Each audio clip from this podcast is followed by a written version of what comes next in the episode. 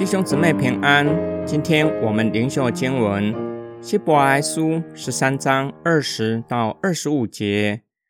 愿赐平安的神，就是那凭着永约的血，把群羊的大牧者，我们的主耶稣，从死人中领出来的那一位，在一切善事上成全你们，好使你们遵行他的旨意，又借着耶稣基督在我们里面。行他所喜悦的事，愿荣耀归给他，直到永永远远。阿门。弟兄们，我劝你们耐心接受我这劝勉的话，因为我只是简略的写给你们。你们要知道，我们的弟兄提摩太已经释放了。如果他来得早，我就跟他一起去看你们。请问候所有领导你们的人和所有圣徒。从意大利来的人也问候你们，愿恩惠与你们众人同在。作者的祷告显明上帝是祷告的对象，是平安的源头，鼓励信徒倚靠上帝，面对当前的逼迫，而不是退后回到犹太教。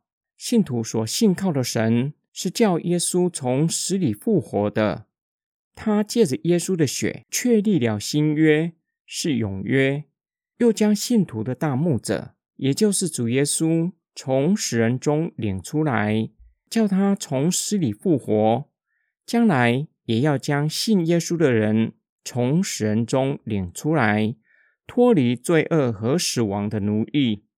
这样，即使为主殉道，将来上帝必定会叫信靠他的人从死里复活。基于以上的事实。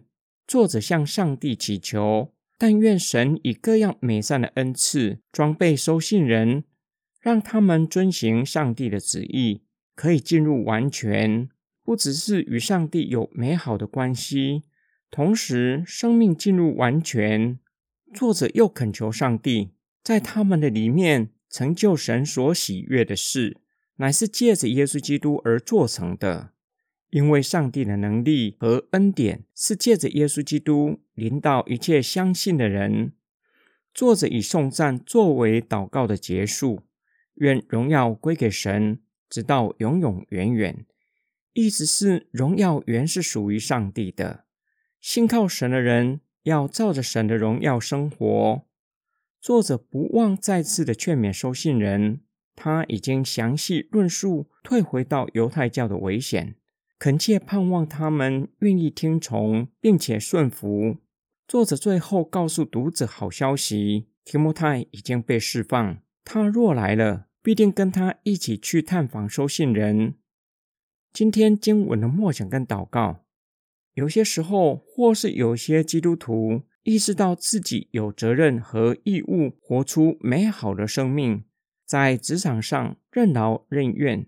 知道同事将困难的丢给他，还是愿意承接，不与同事计较。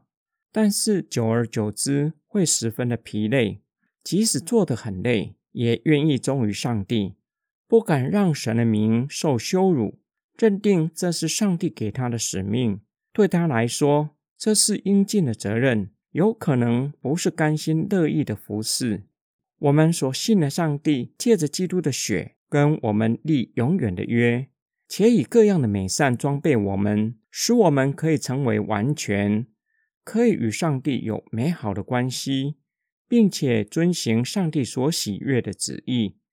这句话教导我们，无论在职场或是在教会所做的，之所以成为侍奉，需要有一颗愿做的心，并且需要上帝的恩典，也就是神各样美善的装备。让我们所做的，即使被认为是世俗的工作，也可以成为神圣的侍奉，并且让我们不再只是尽责任而做，能够甘心乐意的做，因为在其中有神的同在。十七世纪劳伦斯修士一生许多的时间在厨房中度过，或是在切菜，或是在料理，或是在洗盘子，总是将自己。摆在耶稣的脚前，他曾经说，在这样动作中间，在洗碗的时候，在指尖，我发现天主临在其中。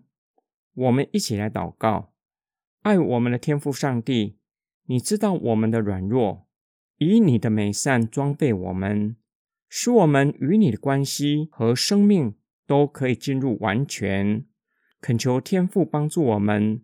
我们在职场和教会感到疲累，甚至有怨言的时候，让我们经历你的同在，并且以你的美善装备我们，使我们可以照着你良善纯全的旨意服侍。我们奉主耶稣基督的圣名祷告，阿门。